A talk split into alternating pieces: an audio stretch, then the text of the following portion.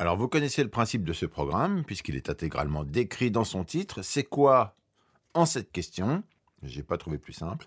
Alors, si vous êtes bien installé, Je suis prêt. on y va. C'est quoi cette question? C'est quoi cette question? La rentrée littéraire.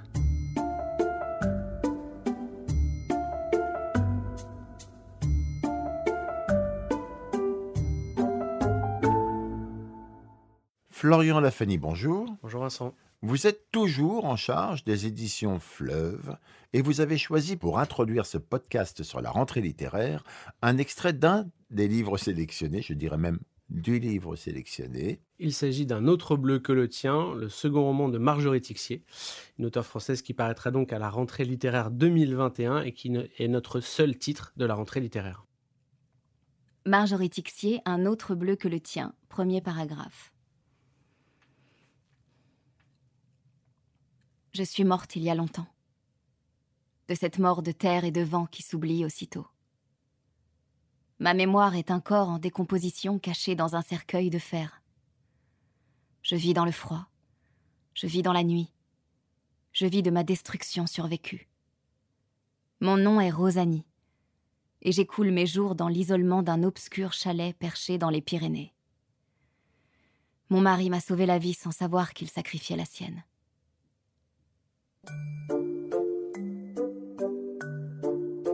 Question 1. Florian Lafani, c'est quoi la rentrée littéraire?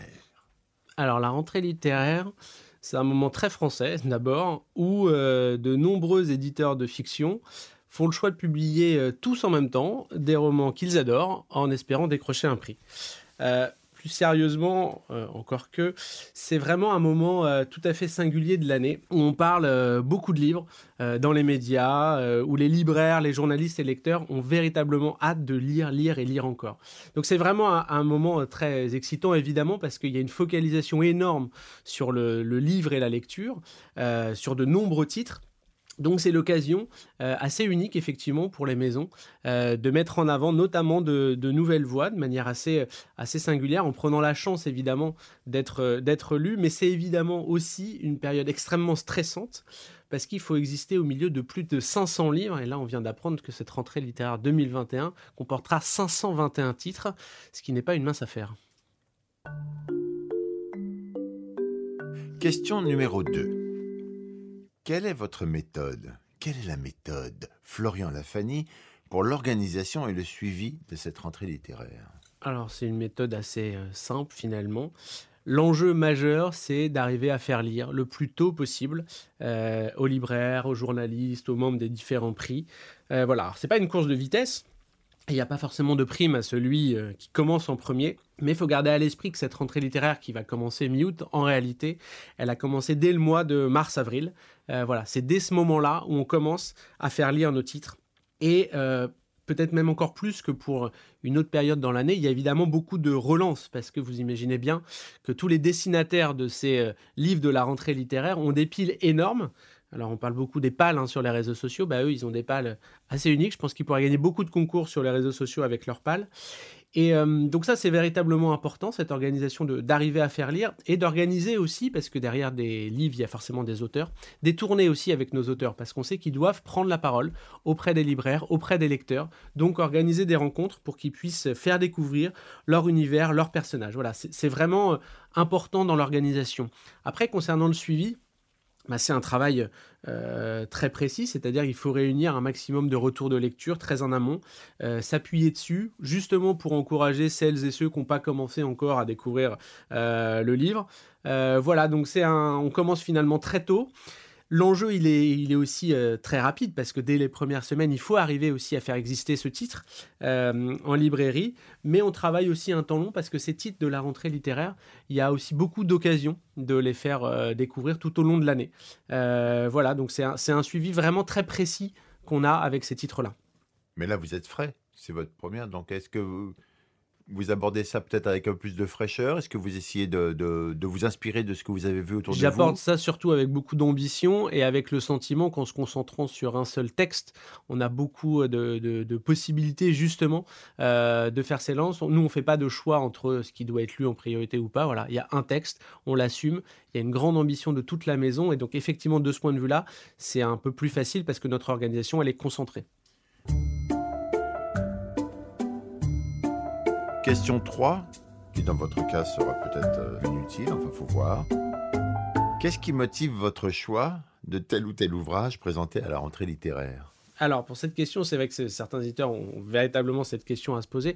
Nous, ce qui a motivé notre choix, c'est vraiment le texte. Ce que je veux dire par là, c'est que euh, quand on avait, quand on savait qu'on allait publier ce, nouveau roman, on l'avait pas, évidemment pas lu encore, et on n'avait pas spécialement prévu de le sortir en rentrée littéraire. Sauf que quand on a lu les premières pages, quand on a reçu les premières pages, et on les a fait tourner d'ailleurs dans toute la maison, on a été véritablement euh, touché, non seulement par l'histoire, mais aussi beaucoup par le style très euh, poétique et, envoûtant de Marjorie Tixier. Et du coup, c'est cette lecture-là commune de l'ensemble des services de la maison qui nous a fait dire qu'on voulait lui donner une place à part, ce texte. Il devait justement euh, pouvoir être singularisé. Et quoi de mieux pour singulariser ce, ce texte, ce texte au fleuve que de le placer justement euh, en rentrée littéraire? Donc ça a été euh, voilà une ambition portée avant tout sur le texte et cette volonté de faire justement un seul texte, elle répond d'ailleurs globalement à une volonté euh, du fleuve de faire moins de livres mais de mieux les accompagner et plus longtemps. Donc, l'idée n'était pas de participer à la rentrée littéraire, mais ça s'est imposé de soi-même. Voilà, c'était pas euh, un principe de départ qui était de dire on veut absolument faire la rentrée littéraire. C'était pas prévu, sauf que quand on a reçu ce texte-là, voilà, ça s'est imposé de lui-même.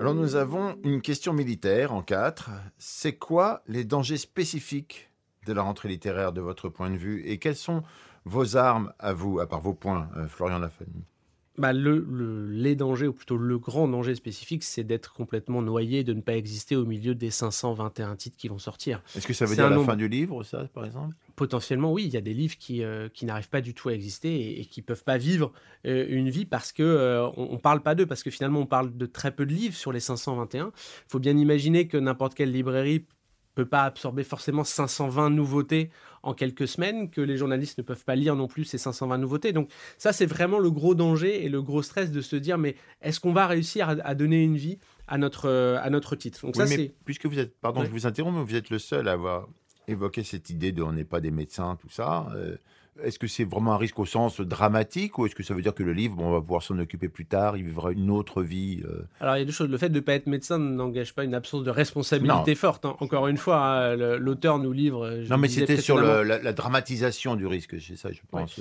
Alors, il y a effectivement des, possibilités d'arriver à faire lire des titres qui, qui n'ont pas émergé en rentrée littéraire euh, ou dans le cours de l'année, à un moment donné aussi où ça se tasse, et on arrive dans ce travail de terrain, euh, libraire par libraire, journaliste par, journaliste, à le faire exister. Euh, parfois, c'est une deuxième vie du livre qui peut exister. Alors, le format poche peut être une option, mais c'est quand même un grand danger parce que beaucoup de titres qui n'émergent pas dans cette rentrée euh, ne vivent pas forcément une seconde vie. Donc, il faut quand même être extrêmement attentif et pas se dire qu'un échec ne serait pas grave parce que de toute façon, il y a d'autres possibilités. Voilà, elles existent, mais elles sont forcément plus difficiles quand on n'arrive pas à exister dès le départ. D'accord. Et concernant nos armes, bah, euh, euh, vous l'avez compris, la, rentrée littéraire, c'est pas forcément l'ADN en tant que tel du fleuve. Le fleuve n'est pas une maison euh, littéraire, donc nos armes, bah, c'est celle de, de, de l'outsider. hein. On n'est pas forcément attendu, on n'est pas identifié comme une maison à prix. Et pourtant, moi, je suis persuadé qu'il n'y a pas de raison pour autant qu'on ne soit pas capable de rencontrer avec un, un succès avec un texte en rentrée littéraire. Le fait que le logo soit celui du fleuve n'implique pas forcément que ce texte n'est est ou pas littéraire. Et je pense que c'est une vraie ambition portée par, euh, par la maison. Et donc, euh, nos armes, c'est aussi forcément de susciter peut-être une forme de curiosité, que les gens se disent, mais tiens, c'est bizarre, euh, le fleuve fait une rentrée littéraire avec un seul titre d'une auteure française, avec une grande ambition. Je vais quand même peut-être regarder ce que c'est. Et je pense que si les gens ouvrent le, un autre bleu que le tien de Marjorie Tixier et lisent les premières lignes, je ne doute pas qu'ils aillent au bout et qu'ils se disent, ouais, je comprends pourquoi il faut la rentrée littéraire. Parce que vous ne pensez pas qu'il y a une forme de snobisme anti-littérature populaire Ah ben, je, pense, je pense que comme ça, a priori, effectivement, recevoir un titre de rentrée littéraire du fleuve ne paraît pas aller de soi. Donc, oui, on joue forcément aussi sur le côté, mais si, si on le fait, vous, doutez bien que c'est un texte qu'on porte avec, avec ambition et on ne le fait pas pour rien. Alors en 5, j'ai une question qui est censée être à l'après-vert, mais qui pour vous devient totalement euh, ridicule. Parce que c'était cette question, c'est quoi la liste des livres donc choisis par le fleuve pour la rentrée littéraire 2021 Alors peut-être on va juste redonner La notre liste titre. est simple, un autre bleu que le tien de Marjorie Tixier. Voilà, c'est simple, c'est fleuve.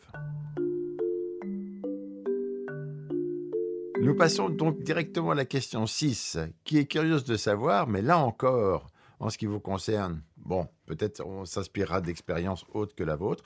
C'est quoi votre meilleure surprise à la rentrée littéraire et votre plus grosse déception? Alors je dirais que, et là je me projette dans l'histoire du fleuve, hein, parce qu'il y a eu évidemment des rentrées, littéraires au fleuve. Euh, la plus belle surprise, c'était euh, en 2016, parce que le fleuve a obtenu le prix du meilleur livre étranger pour M pour ma belle de Hélène MacDonald. Euh, alors c'est évidemment la plus belle surprise, parce que ce genre de prix, c'est toujours imprévisible. Voilà, et que ça couronne quand même le travail de toute une équipe pendant plusieurs mois.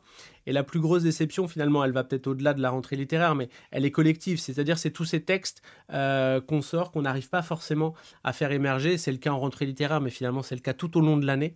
Euh, voilà, et ça, c'est une déception un peu collective parce que, encore une fois, quand on a après les auteurs avec lesquels on discute, bah, c'est extrêmement difficile euh, voilà, de leur dire bah, ton livre, il n'a pas fonctionné, ça va être dur, etc. Et il faut leur donner aussi l'envie de continuer à écrire parce que l'auteur, il doit se concentrer là-dessus sur son prochain texte, il doit continuer à écrire. Nous, on continue à publier, même si ça n'a pas marché, quand on croit un auteur, on continue. Enfin, voilà, donc la déception, elle est collective, mais finalement, elle, elle, se, elle se relie avec une vraie ambition de faire continuer euh, les auteurs à écrire pour pouvoir continuer à les publier. Et enfin, déjà, la septième, dernière et traditionnelle question à la noix. C'est quoi, Florian, la question que j'aurais dû vous poser sur la rentrée littéraire? Comme on sort qu'un livre, euh, pouvez-vous nous présenter votre titre de rentrée littéraire? Florian Lafony, comme vous ne sortez qu'un livre, pouvez-vous nous présenter le livre que vous présentez à la rentrée littéraire? Nous avons donc publié à la rentrée littéraire le second roman de Marjorie Tixier, Un autre bleu que le tien. C'est un roman centré sur le personnage de Rosanie, une jeune femme qui habite avec son mari dans un chalet au milieu des Pyrénées et qui n'a pas prononcé le moindre mot depuis plusieurs années. Mais un jour, poussée par un rêve qui la poursuit, elle va sortir de chez elle pour se rendre dans les termes de la ville voisine et faire la rencontre étrange et bouleversante de Félix, une autre jeune femme en rééducation après la perte de ses deux jambes dans un accident. C'est un roman euh, touchant et poétique sur la résilience. Très bien. Eh bien, Florian Lafani, voilà, c'est fini. Il ne nous reste qu'à écouter ensemble l'extrait que vous avez choisi pour conclure ce podcast. Un extrait qui est sans surprise. Celui d'un autre bleu que le tien de Marjorie Tixier. Un podcast donc très Marjorie Tixier en quelque sorte. Exactement. Marjorie Tixier, un autre bleu que le tien, extrait court. Cette nuit, j'ai de nouveau fait ce rêve déroutant. Je traverse une forêt envahie de ronces, mais j'avance et j'aperçois au loin un triangle d'azur comme si la mer s'ouvrait devant moi. Les ronces me griffent la peau sans me l'arracher pour autant. Parfois, les griffures saignent un peu, mais la douleur me reste étrangère. Il m'arrive d'écarter des branches plus hautes que moi, autour desquelles mes longs cheveux s'en mêlent. J'avance à l'instinct, seul et sans repère, persuadé qu'au bout du chemin, un paysage merveilleux s'offrira à mes yeux. Quand je réalise que je ne l'attendrai jamais, mes jambes ramollissent et je deviens toute petite au point de disparaître. C'est toujours à ce moment-là que je me réveille. Je ne raconte ce rêve à personne. Alors il reviendra. Ainsi vont les songes qui ne se laissent pas découdre.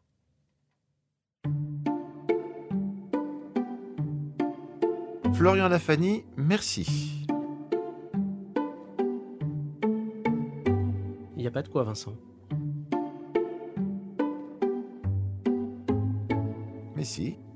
Justement.